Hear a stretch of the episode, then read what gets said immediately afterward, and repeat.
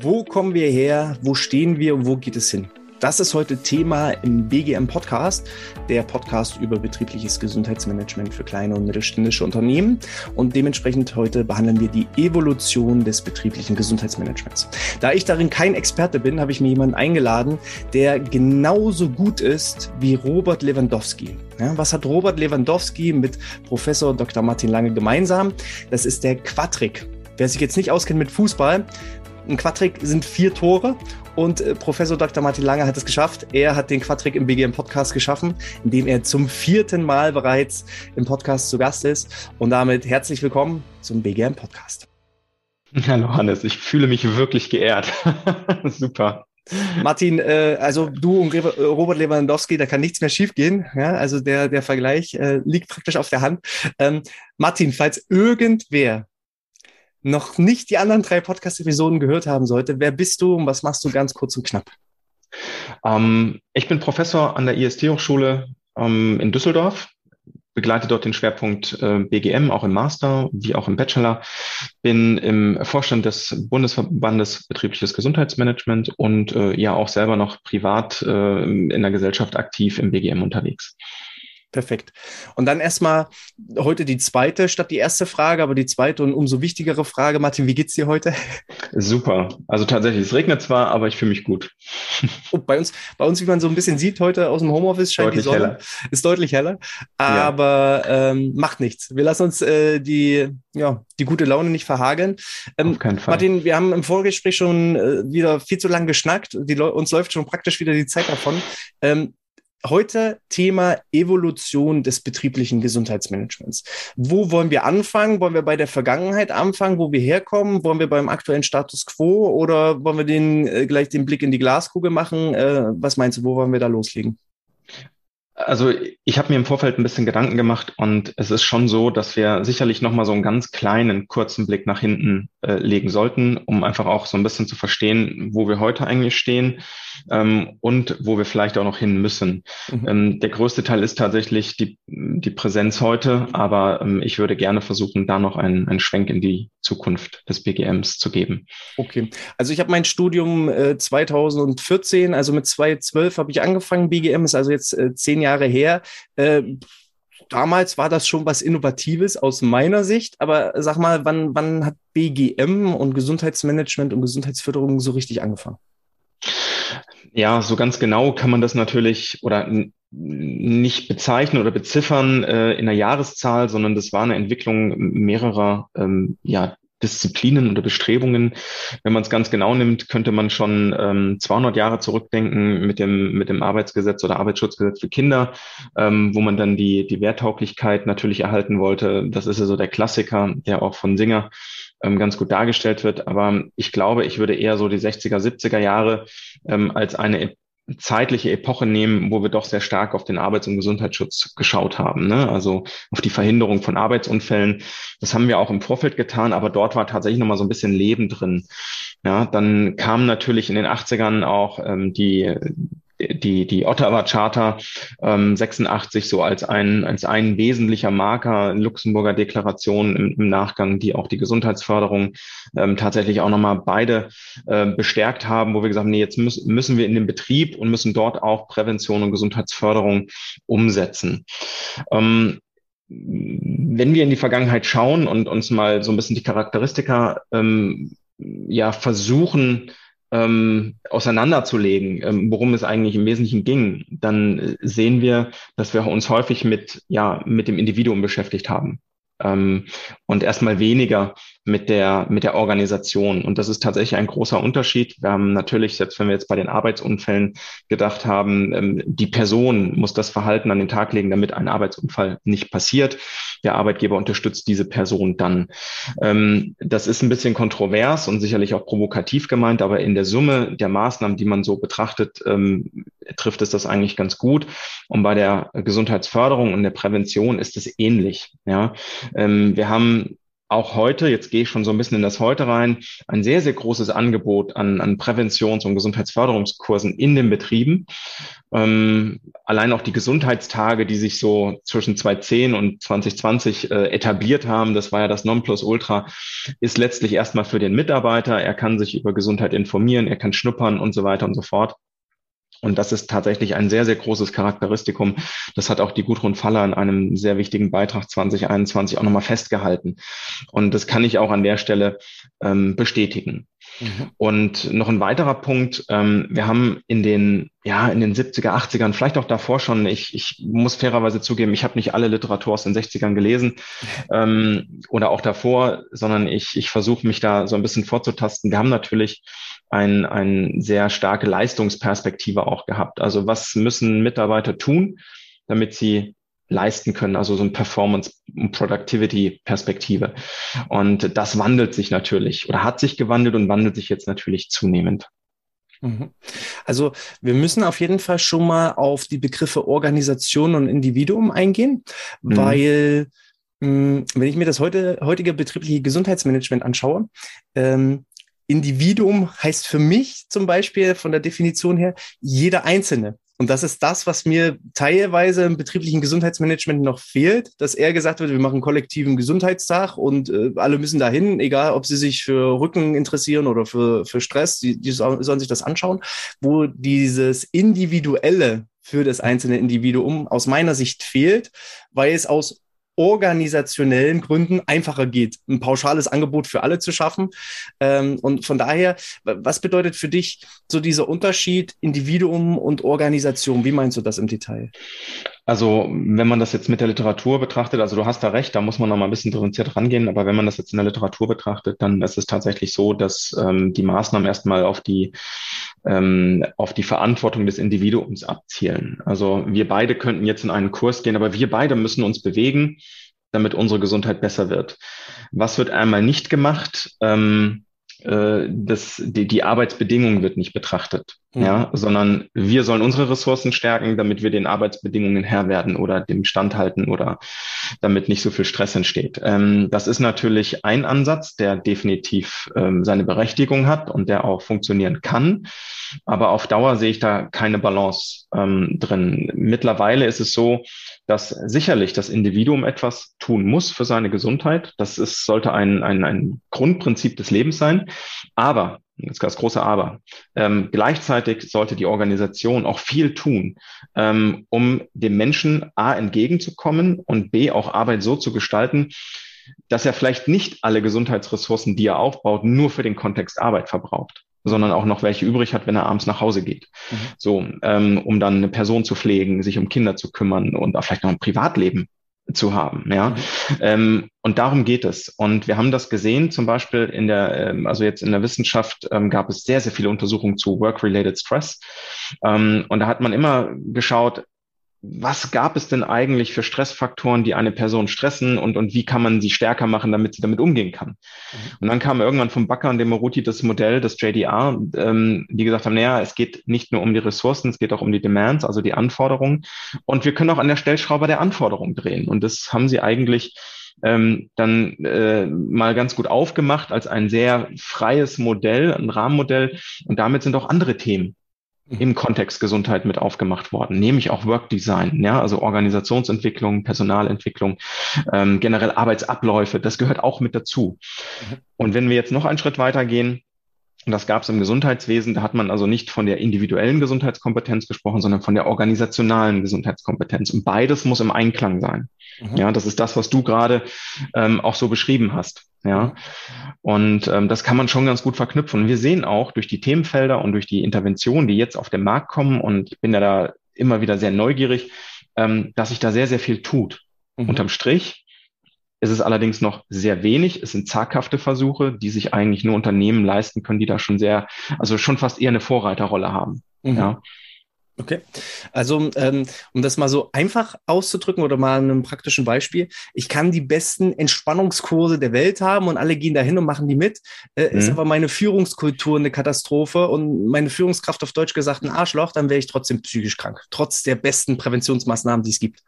Genau. Es verhindert den, den Ausfall vielleicht nur um einen Monat oder um einen Zeitpunkt X, aber mehr tut es nicht. Mhm. Da gebe ich dir recht. Ne? Also das ist, ähm, also das, das wird nicht lange halten und dann bringt eigentlich und verpufft auch die Wirkung dieser Maßnahme, die dann da letztlich implementiert wird. Und das mhm. ist sehr schade. Mhm. mhm.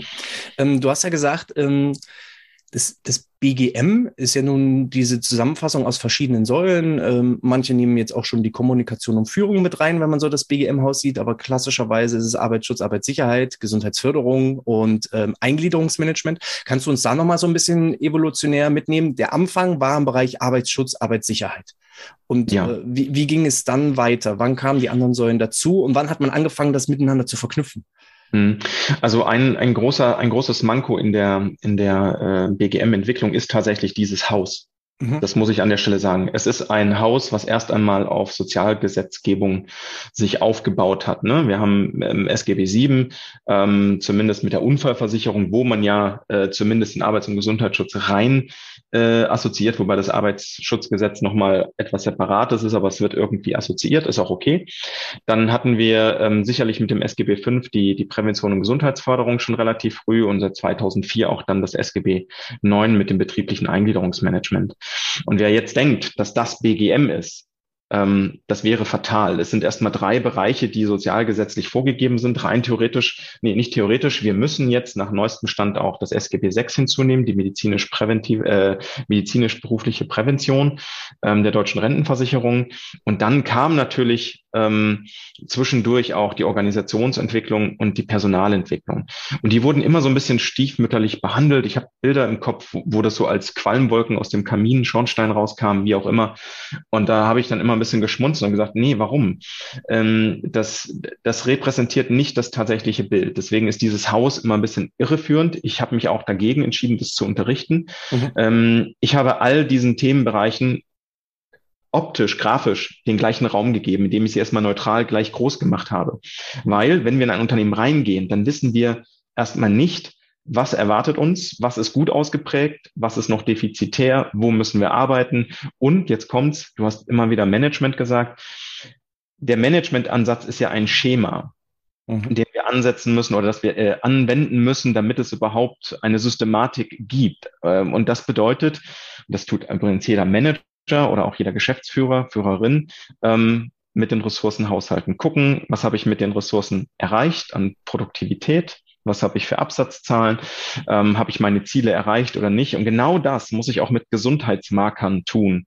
Ähm, ja, und das fällt leider ähm, einigen noch schwer. Aber, und jetzt kommt wieder das große Aber, ich sehe auch sehr, sehr gute Beispiele in der Praxis, wo ich eigentlich echt auch stolz bin, was man dann jetzt so nach 20, 30 Jahren schon etabliert hat. Mhm. Ja, also das ist, äh, also das ist so ein bisschen ähm, Positives und Negatives auf dem Spektrum. Ja, und das ist ja auch so ein bisschen der Aufhänger hier des, des Podcasts insgesamt mit all seinen Facetten, mhm. ähm, dass es für jedes Unternehmen, egal ob klein, ob groß, ob, ob äh, mittelständisches Unternehmen, ähm, wir brauchen mehr solche positiven Beispiele und nicht so viele negative Beispiele. Ähm, es ist ganz häufig der Fall, dass ich das zumindest sehe, dass ähm, eben kein Zusammenspiel stattfindet, äh, unabhängig davon, äh, wie groß die Problematik in den einzelnen Bereichen ist, ähm, sondern dass jeder Bereich eigentlich für sich bröselt und keiner so richtig auch mal ja, eine Evaluation durchführt und, und mal guckt, was bringt das denn? Und wenn dann aber eben aufzeigbar wäre, es ist viel, viel schlauer, ein Gesundheitsmanagement mit all seinen Facetten durchzuführen, systematisch durchzuführen und auch die, ja, den zeitlichen Invest und personellen Invest darin zu investieren, mm, dann, dann wäre es ja ein einfaches, dass das dann irgendwann jeder macht, dass es völlig normal ist, so wie es heute mit Qualitätsmanagement ist, so wie es mit Controlling ist. Äh, vor 30, 40 Jahren hätten wir alle vielleicht gesagt, ja, warum brauche ich einen Controller? Ähm, alles gut. Dass BGM einfach in den nächsten Jahren völlige Normalität wird in jedem Betrieb. Hm. Ähm, da fallen mir jetzt mehrere Dinge ein, ähm, um dir da eine, eine solide Antwort zu geben. Ähm, zum einen ähm, ist es tatsächlich so, ich bin ein Freund der Evidenzbasierung. Ähm, absolut. Ich bin auch ein Kennzahlenfreund, weil ohne Zahlen wissen wir eigentlich gar nicht, äh, ob wir in die Richtung gehen, wo wir hinwollen. Ich glaube, dass wir aber parallel, und das zeigt sich auch in den letzten, ich würde sagen, zehn Jahren vermehrt, ähm, dass wir auch gleichzeitig eine Kultur brauchen, die das Ganze erlaubt und zulässt. Ähm, jetzt könnte man sagen, ja, der Lange, der, der will hier irgendwie gar nicht so wirklich äh, kennzahlenorientiertes BGM. Doch möchte ich. Aber das davor ist entscheidend. Ähm, das ist das, was wir vorhin mit dem, mit dem Kurs hatten. Wenn die Leute nicht bereit sind, das umzusetzen und zu leben, auch diese Kennzahlen, ähm, dann, dann werden diese Zahlen auch nichts bringen. Das ist wie ein Bias, der dann einfach entsteht. Ähm, dann hat man die Teilnahmequote und dann sieht man, ja, die Leute waren ja da, der Kurs ist erfolgreich, das haben wir alles gemessen.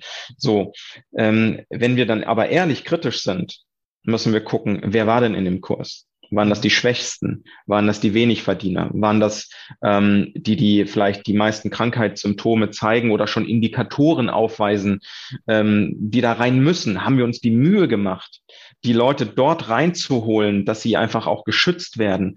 Und das ist genau das, was uns in den letzten 20 Jahren jetzt in dem Artikel von, von Faller und auch noch ähm, Röhrbock ähm, war, glaube ich, der schwedische Name, die uns das vorwerfen. Die sagen, wir haben uns eigentlich gar nicht um die gekümmert, die es brauchen. Also die Ressourcenallokation war eigentlich für die Katz. Das heißt, wir haben zwar Controlling gemacht und die Ansätze, die wir da haben, sind auch gut, aber sie waren nicht zielgerichtet, sondern man hat es einfach gemacht, weil man es macht. Und das ist jetzt der Punkt, wo wir sagen, jetzt müssen wir die nächste Stufe einleiten. Jetzt müssen wir das so weit umsetzen, dass wir auch wirklich auf die Leute zugehen, die das wirklich extrem nötig haben. Ja, mhm. und diese Zielgruppen, das Thema soziale Ungleichheit ist in den letzten drei, vier Jahren ähm, extrem gestiegen, gerade in Unternehmen. Ja, also wir müssen uns bloß Amazon-Arbeiter, Mitarbeiter anschauen. Ja, also was da passiert, auch weltweit, ja, ähm, unter welchen Konstellationen die arbeiten müssen, das ist einfach Wahnsinn. Ja, mhm.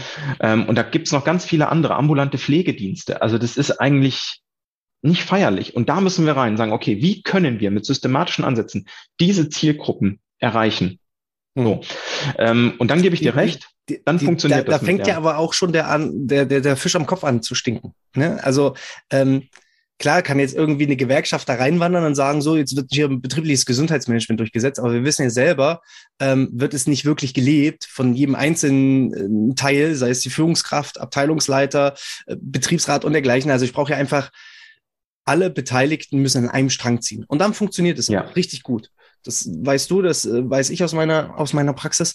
Ähm, aber sobald irgendwo eine Barriere ist, sobald irgendwer mauert und sagt, das will ich nicht, mhm. so, ähm, und, und es, du hast diese Beispiele jetzt sehr klar gebracht, ähm, ist da nicht eher schon ein, ein Unternehmerproblem, dass ich erstmal das Mindset des Unternehmers, des Geschäftsführers, des, der Führungskraft, des Abteilungsleiters erstmal verändern muss, bevor ich dann eben sage, ich, ich, ich mache jetzt ein betriebliches Gesundheitsmanagement für alle? Ja, jetzt bist du tatsächlich in dem Bereich, äh, wo ich auch ähm, mit äh, zwei weiteren Kompagnons eine Firma gegründet habe, ähm, dass äh, tatsächlich dieses Mindset und die Einstellung, die dahinter steht, eigentlich der initiale Schritt ist. Ähm, und dieses Commitment muss man einmal abholen, bevor man dann mit den anderen Dingen beginnt. Das hast du in, in dem Vorgespräch ja auch angedeutet, ne, dass du die Leute da äh, abholst. Wir versuchen das tatsächlich mit einem, so eine Art Gesundheitsvertrag. Ähm, aufzustellen. Ähm, weil wir wollen einfach nicht irgendwelche Maßnahmen umsetzen, damit sie umgesetzt werden, sondern wir wollen wirklich ähm, das Commitment haben von allen Beteiligten, von oben bis unten, also horizontal wie vertikal, um dann an die Arbeit zu gehen. Und dabei ist dann auch alles erlaubt zu denken. Und dieses Mindset, das muss man kreieren. Ähm, das kann man parallel kreieren. Ähm, mhm. Man kann es auch davor setzen, das wäre der Optimalfall. Ja, aber wenn man auch im Prozess des BGMs merkt, oh, irgendwie da stockt es, dann kann man auch parallel damit anfangen. So agil sind wir ja. Mhm. Ja, man muss ja nicht gleich dann alles abbrechen. Aber ohne das eine geht es einfach nicht. Und das hat der Badura in ganz vielen Themenheften der Fehlzeitenreport ja auch aufgemacht. Mhm. Unternehmenskultur hat er das genannt, ja. Oder er hat es auch CSR genannt. Mhm. Ähm, es ist egal, welche Perspektive da man, man da aufmacht. Und er hat unterm Strich recht. Ja, ohne das eine wird das andere nicht wirklich gut funktionieren oder umgekehrt, das eine befähigt auch das andere. Das müssen wir auch sehen. Ähm, und deswegen individuelle Gesundheit auf Mitarbeiterebene funktioniert nur, wenn eine gute Balance auf der organisationalen Ebene auch da ist. Ja, also das ist essentiell wichtig. Ähm, ansonsten, und das sieht man auch wirklich in den, in den Studien, ja, werden wir da wenig innovativ sein. So, ich stelle jetzt mal eine kritische Frage. Das ist vorher nicht, nicht, nicht abgesprochen. Mal sehen, wie du dazu oh stehst. Ich habe da ja eine sehr klare Meinung. Ja. Wir sind ja so positioniert, dass ähm, bei uns das Unternehmen selbst in die Verantwortung genommen wird. Ähm, wir arbeiten so gut wie mit keiner einzigen Krankenkasse mehr zusammen oder mit irgendwelchen anderen Trägern, sondern bei uns muss das Unternehmen selbst unsere Leistung finanzieren. Aus dem einfachen Grund, wir haben festgestellt, dann ist ein ganz anderes Commitment dahinter. So, dem das, wo, also es ist auch ein Ausschlusskriterium. Ne? Wir sagen eben, du musst es selber bezahlen. Wir ähm, wollen nicht irgendwie gefördert werden durch irgendwelche BAFA-Förderungen oder, oder Krankenkassenförderung, ähm, weil dann ist das Commitment ein ganz anderes. Und diejenigen, die dazu nicht bereit sind, die fliegen halt vorher raus. Die entscheiden sich gegen uns. Und ist es dann noch der richtige Ansatz, beispielsweise von gesetzlichen Krankenkassen zu sagen, hier, liebes Unternehmen, du bekommst eine Finanzförderung und das Unternehmen nimmt es dann nur an, nicht weil es BGM machen möchte oder etwas für die Gesundheit der Mitarbeiter machen möchte, sondern weil es einfach etwas geschenkt bekommt. Ist das noch der richtige Ansatz? Ähm, ja, da, dann, da, da kommen mehrere Emotionen hoch. Es erinnert mich mal so an den Reha-Sport, den ich früher gemacht habe. Ohne Reha-Sportverordnung kann ich mich nicht bewegen. Ähm, das war immer so die Aussage, als ich als Student in den Herzsportgruppen war. Und da habe ich mich gewundert, warum nicht? Ähm, die fünf Euro im Monat äh, kannst du doch in deine Gesundheit investieren. Ähm, da sehe ich auf jeden Fall ähm, irgendwelche analogen Züge oder Assoziationen. Ich würde es allerdings doch etwas äh, politisch freundlicher ähm, ausdrücken wollen weil ich vor allen Dingen ähm, auf der betrieblichen Ebene eine viel stärkere Heterogenität habe und ähm, auch viel mehr Ungleichheiten. Das muss man einfach sagen. Ähm, hinsichtlich des Mindsets stimme ich dir auf jeden Fall zu. Also ähm, man sollte nicht den Eindruck ähm, bekommen, dass die gesetzlichen Krankenversicherungen oder Gesundheitskassen ähm, etwas verschenken, mhm. sondern sie investieren so. Und wenn ich persönlich dieses, diese Investition wertschätze, dann nehme ich sie an und mache etwas damit. Mhm. So. Ähm, wir haben den Aufschlag mit einer Krankenkasse oder mit einer Gesundheitskasse im, im studentischen Gesundheitsmanagement gemacht. Wir waren sehr, sehr dankbar. Und wir haben aber auch gemeinsam mit der Kasse einen völlig neuen innovativen Ansatz mal äh, ja eingeschlagen, der uns erlaubt wurde, und den wir dann auch zurückgezahlt haben, indem das gut angenommen wurde, indem wir es gut umgesetzt haben. Also wir wertschätzen das. Wenn das jetzt auf betrieblicher Ebene passiert und eine Krankenkasse oder ein, ne, also da etwas finanziert und wir das Mindset entwickeln, dass das eine Investition ist und dass da etwas zurückkommen sollte, ähm, dann hätte ich erstmal kein Problem damit dann kann man das annehmen, ja, weil dann wird es auch hinterher nicht schwierig sein zu sagen, so jetzt investiert ihr aber nochmal das und das und das aus eigener Tasche. Ähm, wenn dieses Mindset allerdings nicht so ist, dann sehe ich das sehr kritisch und dann sollte man tatsächlich vielleicht die Finger davon lassen, ja. Ähm, gleichzeitig sehe ich aber auch, wie gesagt, Chancen gerade für ganz kleine Unternehmen, ähm, dort einen Türöffner zu bekommen, um dann auch mit diesen Inhalten, es ist ja auch Organisationsberatung erlaubt über Paragraph 20b. Mhm. Und dann muss man halt dieses Thema auf die Agenda bringen. Mhm. Auch mit den Präventionsberatern vor Ort. Ja. Ähm, und wenn sie es dann nicht wollen, dann, äh, dann, dann unterschreiben sie praktisch mehr oder weniger den Vertrag, dass das danach schief geht. Und das werden sie nicht tun.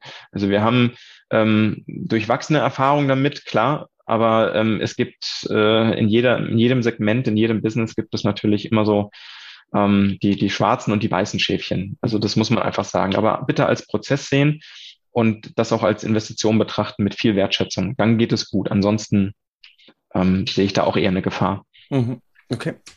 Ähm, wir waren jetzt gerade so ein bisschen an der Schwelle, wo sind wir gerade und wo müssten wir sein? Beziehungsweise wir hoffen mal einfach, wo geht es hin? Kannst du da nochmal so ein bisschen äh, einsteigen?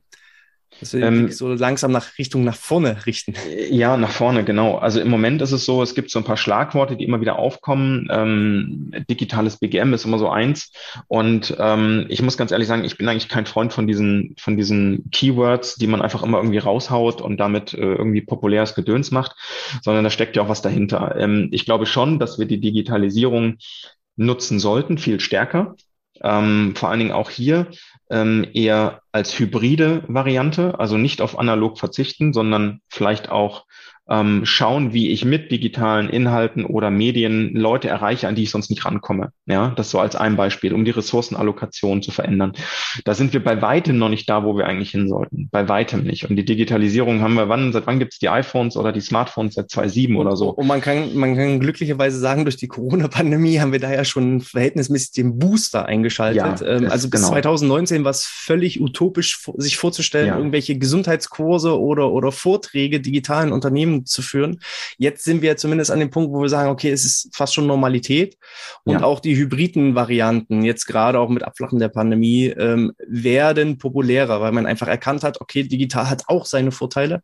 Genau. Und vor Ort hat seine Vorteile und beides kombiniert miteinander, ähm, ja. ja, eliminiert halt die Nachteile. Also man muss es wirklich sachlich und neutral betrachten. Es, digitale Sachen können funktionieren. Sie müssen aber nicht funktionieren. Also das, das muss man immer im jeweiligen Kontext sehen. Ich würde aber nie darauf verzichten, ähm, auf, auf einer Ego-Basis und sagen, nee, ich bin da kein Freund von, das gab's hier noch nie, das machen wir nie.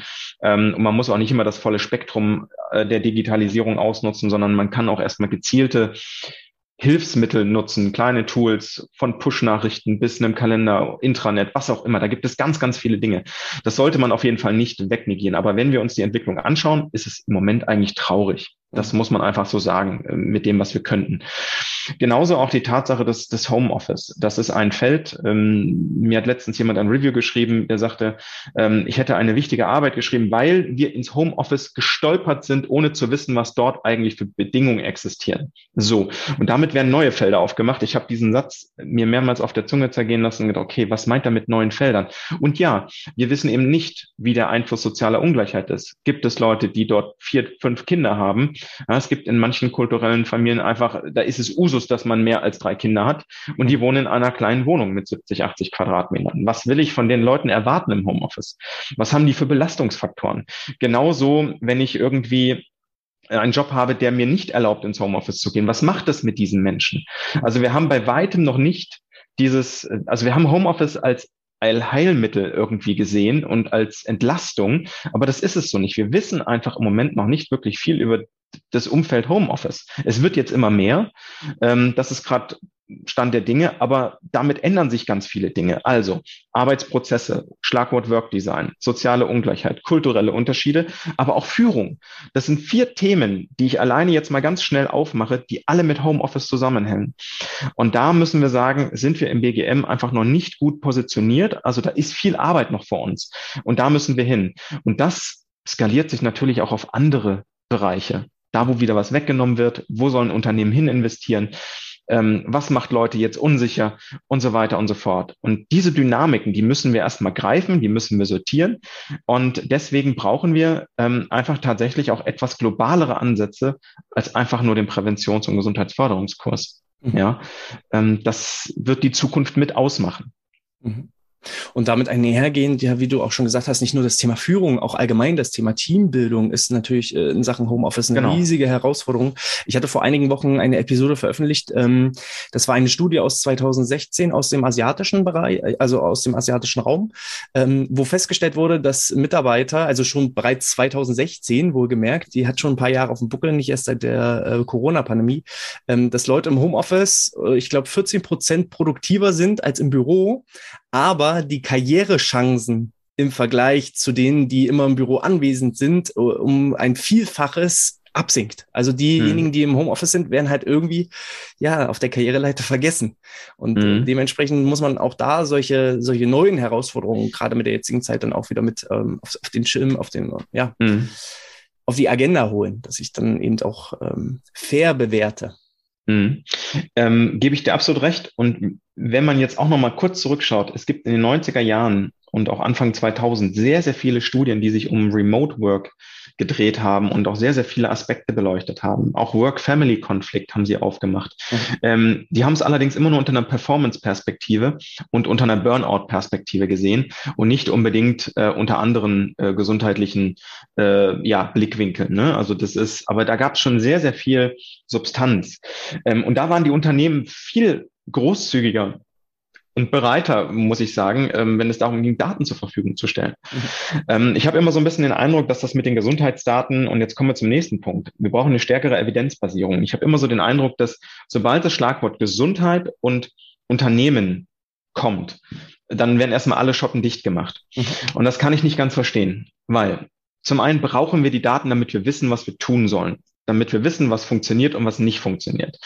Der nächste Punkt ist, solange wir keine Diagnosen erheben, ähm, ist es auch erstmal nicht so relevant, auch für ein Unternehmen nicht, ähm, ob sich jemand da jetzt besser oder weniger gut fühlt, sondern vielmehr zeigt das für mich, da steckt Commitment dahinter, da steckt eine Transparenz dahinter und das Unternehmen möchte etwas tun und hat herausgefunden, dass das eine weniger gut ist als das andere. Und das ist eigentlich eher ein Qualitätsmerkmal, ähm, wenn natürlich auch dort Unternehmen sich öffnen. Mhm. Ja, und ich habe auch schon mit vielen Gewerkschaften gearbeitet, die dem auch positiv gegenüberstanden und gesagt, solange sie keine einzelnen Namen benennen oder das auf einzelne Personen zurückzuführen ist, ähm, ist das alles äh, ja beschwerdebefreit. Und so ist mhm. es ja meistens auch. Wir nehmen doch keine Einzelmenschen, keine Case Studies auseinander ähm, und, und publizieren das. Aber wir müssen das Ganze viel mehr publizieren, damit wir dort Beweise haben, dass das funktioniert. Ja, also da kratzen wir wirklich an der Oberfläche. Und ähm, hier müssen wir sehr, sehr viele Unternehmen noch so ein bisschen schubsen. Und ich würde mich da sehr freuen, wenn wir da, ah, wenn wir da noch ein bisschen ja, äh, Lockerheit reinbekommen, ne? Mhm. Weil in wie vielen Apps geben die Leute ihre Daten preis? Das ist halt so der Punkt. Ne? Einerseits wird gebrüllt im betrieblichen Kontext um Gottes Willen Datenschutz und im nächsten Moment wird das Mittagessen auf Facebook geteilt. Also es ist so ungefähr. Und wir wollen noch nicht mal äh, das Mittagessen wissen, ja, was sie gegessen haben, sondern einfach nur, wie lange sie gesessen haben, ähm, um vielleicht Aktivität zu fördern. Also da sehen wir noch eine Menge, Menge Potenzial, definitiv. Und ich hätte noch einen letzten Punkt, den ich für die Zukunft ähm, sehr stark sehe. Ähm, auch mit der Andrea Schaller, die, die hat irgendwie äh, in so einem Nebensatz, der bei mir einfach gewirkt hat, äh, hat, er, hat, hat sie mal gesagt, wenn wir mal schauen, wo wir unsere Zielgruppen eigentlich finden, dann finden wir sie in den Betrieben, ne, aus einem Versorgungsmanagement-Perspektive. Ähm, und dann ist mir natürlich bei diesem Satz auch hängen geblieben, ja, wir müssen einfach viel mehr auch den betrieblichen Kontext mit dem Versorgungswesen verzahnen. Mhm. Ähm, ansonsten haben wir so eine Sektorenbildung. Ja, ähm, was im Betrieb passiert, darf dann der Arzt nicht wissen und das darf der nicht wissen. Und dabei ähm, geht es immer gar nicht darum, äh, dass wir so viele intime Dinge wissen müssen, sondern wir müssen ja bloß wissen, wem geht's nicht so gut und welche Maßnahmen aus dem Versorgungsbereich könnten helfen, damit wir frühzeitig agieren. Und da nur ein Beispiel, die medizinische berufliche Prävention der DRV. Ich mache keine Werbung dafür, aber es ist einfach absolut stark unterrepräsentiert. Mhm. Warum? Ähm, weil das einfach noch keiner weiß in der Fläche. Ne? So. Ähm, und dabei sind es gute Maßnahmen, die wir da machen und umsetzen können. Auch die Rentenversicherung ist ja da noch in so einem Trial and Error unterwegs. Mhm. Ja, also auch da sind noch viele Potenziale, wo das Unternehmen sagen kann, hey, ähm, wie im Arbeitsschutz können wir doch mal das versuchen. Mhm. Ähm, und da müssen wir einfach viel mehr eine Verzahnung auch finden zu zu wesentlichen Schaltstellen ähm, des Versorgungssystems, um Leute gleich zuzuweisen, gerade auch mit chronischen Erkrankungen. Mhm wie viele Unternehmen haben Menschen mit chronischen Erkrankungen thematisieren es gar nicht? Mhm. Na? Ja, und, und das ist halt so dieser, dieser Punkt, dass einfach noch eine riesige Angst ist oder auch ähm, viele Dinge aus dem Bereich des Gesundheitsmanagements eher als Belastung wahrgenommen werden und als Pflicht, die ich als Unternehmen und als Mitarbeiter und als Führungskraft durchführen muss und ähm, das nicht als Chance nutze. Also ähm, ja. auch ein schönes Beispiel ist eben allgemein das betriebliche Eingliederungsmanagement, was da für Mythen im Netz kursieren. Die einen sagen, geh als Mitarbeiter bloß nicht zum BEM, dann wirst du gekündigt. Die nächsten sagen, geh unbedingt dahin, sonst wirst du gekündigt und das ist ja nur ein Kündigungsgespräch. Da, mhm. da muss viel, viel mehr Aufklärung passieren und das äh, äh, passieren. Und der, der nächste Punkt ist zum Beispiel psychische Gefährdungsbeurteilung. Also eine richtig gut durchgeführte psychische Gefährdungsbeurteilung ist ist ehrlich gesagt eine Waffe, ist ein Rieseninstrument, um auch die Gesundheit der Mitarbeitenden ähm, wirklich nach vorne zu bringen. Wenn ich das nutze und nicht einfach nur eine Auflistung mache von irgendwelchen Sachen, die ich irgendwie aus dem Netz ziehe, nur mhm. äh, um etwas in der Schublade zu haben, falls die BG mal an die Tür klopft. So, und das eine ist halt Pflichterfüllung, das ist die Schublade, und das andere ist halt das wirklich als Chance das Leben. wahrnehmen mhm. und, und das Leben und das Umsetzen, dann, dann ist das wirklich eine richtige, ja, ein richtig gutes Instrument meiner Meinung. Ich weiß nicht, wie du das siehst. Sehe ich absolut genauso. Ähm, und da kommen wir dann aber wieder an den Punkt ähm, der, der Haltung und der Kultur dazu. Ja, möchte ich, dass meine Mitarbeiter gesund sind, weil diese Assoziation Gesundheit gleich Leistungsfähigkeit gleich Produktion oder Produktivität und Performance, das ist, ähm, das, das sehen viele nicht. Und das ist das, was ich mich immer wieder frage. Ein Manager lernt in seinem Studium, mit Ressourcen umzugehen, sie zu controllen und zu managen. Ob das Wareneinkäufe sind, Warenausgänge, ähm, Kundenzufriedenheit, die, die machen alles. Jetzt müsste man bloß ein Wort streichen oder ein Wort hinzunehmen. Mitarbeitergesundheit. Mhm. So, das packt man mit in den wöchentlichen, monatlichen Bericht, mhm. weil es genauso eine Ressource ist wie die Materialien, mit denen ich umgehe, mhm. um ein Produkt zu erstellen. Und dann habe ich es. Und ich weiß nicht, warum dort eine, eine Schwelle, eine, eine so eine latente Wand ist, die einfach keiner sieht, ähm, aber wo alle reinlaufen und sagen, nee, da, da kann ich nicht hin, da gehe ich nicht hin. Oh, und das, was ich wirklich witzig finde und, und sehr interessant, ich kenne ganz, ganz viele Unternehmer, die in ihre eigene Gesundheit alles reinstecken und machen und versuchen bei der Performance das letzte Quäntchen rauszuholen. Die haben einen Schlafcoach und einen Personal Trainer und machen Ernährungsberatung und nehmen Zehntausende von Supplements, um, um irgendwie so dieses letzte 0,1 Prozent Leistungsfähigkeit bei sich jetzt selber rauszuholen. Mhm. Aber es fehlt der Transfer. Hm, könnte das vielleicht auch für meine Mitarbeiter in Frage kommen. Ja, ja da muss man tatsächlich gucken, wie dekliniert sich das runter. Ne? Ähm, ich muss fairerweise sagen, aus eigener Erfahrung, als ich in so einer Position war, ähm, dass, äh, dass es da noch eine Ebene danach gab, die meine, die mein Mindset nicht weitergetragen hat. Also nicht, nicht alle. Ne? Also mhm. wir müssen mal gucken, dass wir das nicht zu pauschal nehmen. Aber ähm, und das kam beim Mitarbeiter dann nicht an. Und das war mal sehr schade. Ich bin relativ positiv äh, naiv durch die Gegend gestampft und habe gesagt, ähm, äh, macht was, schlagt was vor, ist alles nicht so schlimm, mit Fehlern können wir umgehen, wenn wir analysieren, warum er passiert ist. Und dann habe ich irgendwann mal rausgefunden, dass das durch Führungskräfte gar nicht weitergetragen wurde. Mhm. Also nicht durch alle. Einige schon, die, die meinen Gustus aufgenommen, andere nicht. Und, und das kann daran liegen, dass es da einfach nicht durchdrungen wurde, diese Kultur und dieses Mindset. Und deswegen ist es wichtig, dass wenn man auch daran arbeitet, dass man alle mit ins Boot holt. Ja, weil dann kann man auch wirklich effektiv controllen ähm, und auch wirklich ehrlich controllen. Das ist ja auch immer so ein Punkt, dass viele Zahlen ja beschönigt sind. Ne? Mhm. mhm. Tja. Martin, dann äh, wag einfach mal, äh, ich sag jetzt einfach mal, ich bin die BGM Wunschfee und mach mal den Blick in die, in die Glaskugel. Was für eine Art BGM wünschst du dir zu 2030? Welches, welches durchgeführt wird in der Gesellschaft? Okay, dann lass mich kurz sortieren. Also, ich möchte zum einen, dass wir uns im BGM neben Maßnahmen individueller Gesundheit, also für den Menschen auch mit Maßnahmen der Organisation beschäftigen, dass das viel mehr eine Einheit wird. Kannst du da ähm, Beispiele wir, bringen?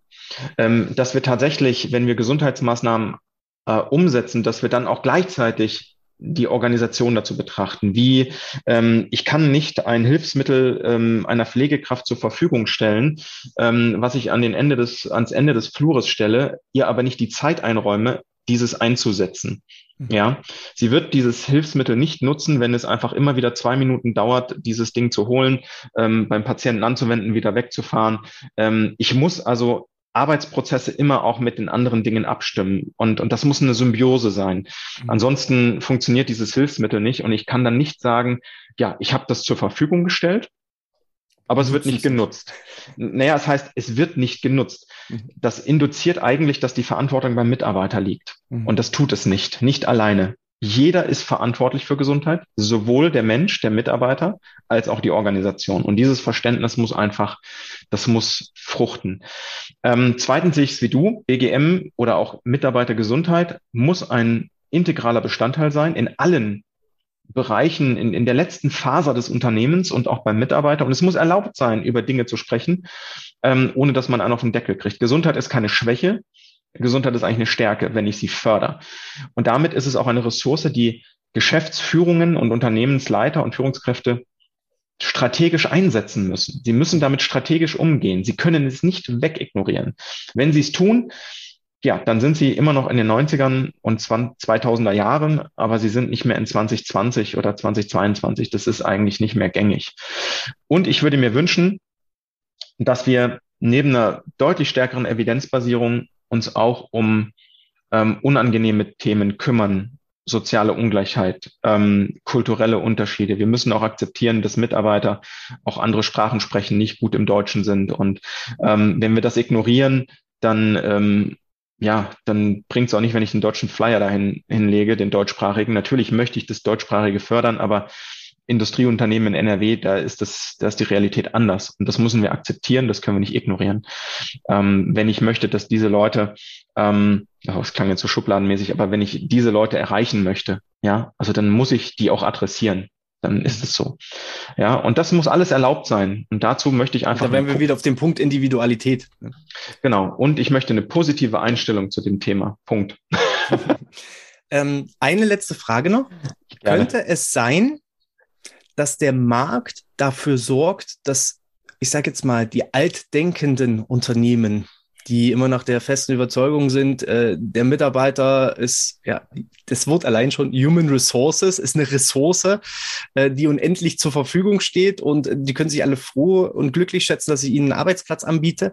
Kann es sein, dass diese altdenkenden Unternehmen gegenüber den moderneren, BGM aufgeschlosseneren Unternehmen irgendwann verlieren und einfach sich vom Markt wegrationalisieren, weil sie den, den Transfer nicht schaffen, den Change nicht schaffen, die Veränderung nicht schaffen? Ja und nein, kann sein. Ne? Ähm, es ist aber auch so, es ist ja meistens menschenabhängig und ähm, es ist so, es gehen Leute in Rente, es verlassen Leute das Unternehmen aus unterschiedlichen Gründen, dann kommt jemand Neues und damit kann sich alles wandeln. Ja, ähm, also Badura spricht ja auch immer von, von ähm, ja, Fachpromotoren, ja, die das fachlich und von Power, also Machtpromotoren, die das, äh, die das, die Autorität haben, das umzusetzen. Und ähm, da muss ich bloß eine Person ähm, ändern und dann sagen, wir setzen jetzt auf Gesundheit und von heute auf morgen werden die Themen ganz anders gehandhabt. Das dauert dann auch, gebe ich dir recht, wer, wer das gar nicht macht, auf dem Extrempunkt auf der Seite, der, der wird nicht lange überleben. Also ähm, oder der wird so überleben, dass es echt unangenehm ist und eine Qual. Wer das mag, kann das gerne tun.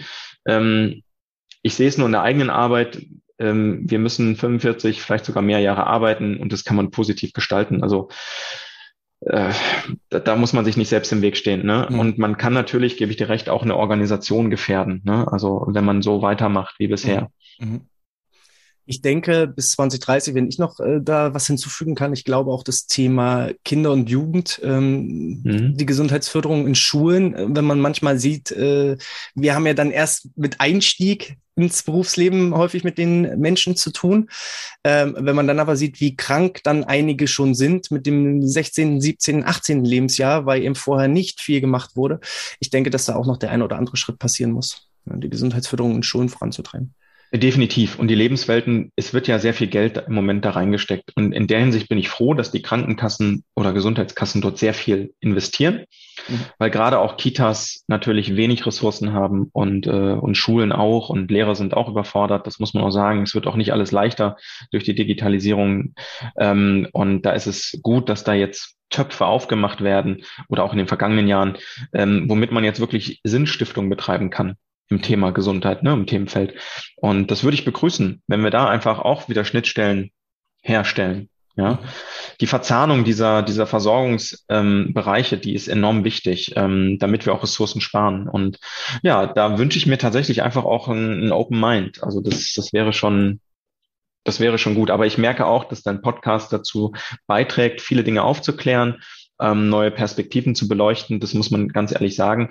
Und ähm, deswegen kann ich immer nur meinen Beitrag dazu leisten und so ein bisschen pushen, vielleicht auch ein bisschen provokativ sein, dass wir diese Themen, dass wir da nicht müde werden, über diese Themen nachzudenken und zu sprechen. Ja, und weil wir da beide so diese gleiche Vision haben und das gleiche Ziel verfolgen, nicht umsonst bist du schon so oft im Podcast gewesen. Ich glaube, da haben wir eine gewisse Harmonie gefunden. Martin, ja. äh, im Hinblick auf die Evolution des BGMs habe ich irgendwas nicht gefragt. Haben wir irgendwas thematisch äh, unterschlagen? Gibt es noch irgendwas, was du unbedingt mit der Community teilen möchtest? Ähm, nein, ich glaube, wir haben die wesentlichsten Dinge angesprochen. Ja, also auch mit den Schlagworten. Wir sind jetzt zum Beispiel nicht so auf die chronischen Krankheiten eingegangen, aber wir haben sie erwähnt. Ist auch ein Riesenfaktor, der in Zukunft noch ähm, mehr Berücksichtigung finden sollte. Ähm, ansonsten haben wir alles thematisiert. Man hätte es, wie gesagt, auch zwei Stunden machen können, aber ähm, das wäre dann auch irgendwann too much. Also das soll sich ja auch jemand anhören. Äh, genau, wir sind auf einem guten Weg. Ähm, mein Credo, nicht langsam werden, nicht müde werden, Altes hinterfragen, aber auch Altes schätzen. Ja, also nicht, weil Dinge alt sind oder, oder aus der Vergangenheit kommen, sind sie per se falsch. Aber Dinge entwickeln sich. Und Wissenschaft ähm, ist keine, keine Disziplin, die Dinge festlegt, sondern die immer wieder lernt. Das ist eine mhm. lernende Disziplin und damit können sich Dinge auch verändern. Ja, und äh, da müssen wir wachsam sein und schauen, wo uns Wissenschaft hinführt und wir müssen dazu beitragen. So, ja, und das ist im BGM genauso. Martin, falls jemand doch noch mal zwei Stunden mit dir über das Thema Evolution des BGMs sprechen möchte, wie erreicht man dich? Ähm, äh, wie kann man Kontakt mit dir aufnehmen? Möchtest du, dass man mit dir Kontakt aufnimmt? Dann ist jetzt Gerne. die Zeit, um einfach deine Kontaktdaten noch mal so ein bisschen zu teilen. Ähm, ich bin jetzt mal nicht so gemein, dass ich sage, meldet euch bitte beim Hannes. Ähm, der leitet dann meine E-Mail weiter. Ihr könnt euch gerne über die Hochschule, die IST-Hochschule in Düsseldorf, ähm, bei mir melden ähm, freue ich mich sehr gerne. Wir bilden auch in dem Bereich aus, also das auch. Und ähm, ansonsten bin ich auch immer offen für jegliche Diskussionen oder wenn ihr mich bei Vorträgen seht, dann auch gerne. Ne? Soziale Medien bist du auch vertreten? Äh, leider gar nicht, außer bei Xing. Ähm, dafür bleibt einfach wenig Zeit. Ähm, ich ich habe es mal versucht, aber das Ganze zu pflegen ist einfach sehr zeitintensiv. Und dann habe ich gedacht, oh Gott, bevor dann irgendwie äh, da nichts drin steht so, oder so nur altes, Profil. Äh, ein totes Profil, was einstaubt, habe ich gesagt, nee. Also ich pflege das Xing-Profil einigermaßen immer mal, so alle zwei, drei Monate. Ähm, aber darüber kann man mich auch erreichen. Ne? Also Perfekt. Martin, wir werden wie immer alles auch verlinken in den Shownotes und in der Videobeschreibung. Falls euch das gefallen hat, dann gebt gerne einen Daumen hoch auf YouTube, hinterlasst ein Abo, ähm, abonniert auch gerne den Newsletter zum BGM Podcast, um immer auf dem Laufenden zu bleiben, damit ihr keine Folge auch mit dem Martin wieder verpasst. Und äh, dementsprechend, ich verabschiede mich schon mal, wünsche euch alles Gute, bleibt gesund und Martin, dir gehören die letzten Worte. Ja, ich möchte mich auch bei allen Zuhörenden bedanken. Ähm, hoffe, dass wir uns vielleicht nochmal irgendwann ein fünftes Mal wiedersehen. Und ansonsten möchte ich, dass alle mit einer positiven Gedanken Aura oder Haltung aus diesem Podcast rausgehen und sich dem Thema Gesundheit im Betrieb widmen.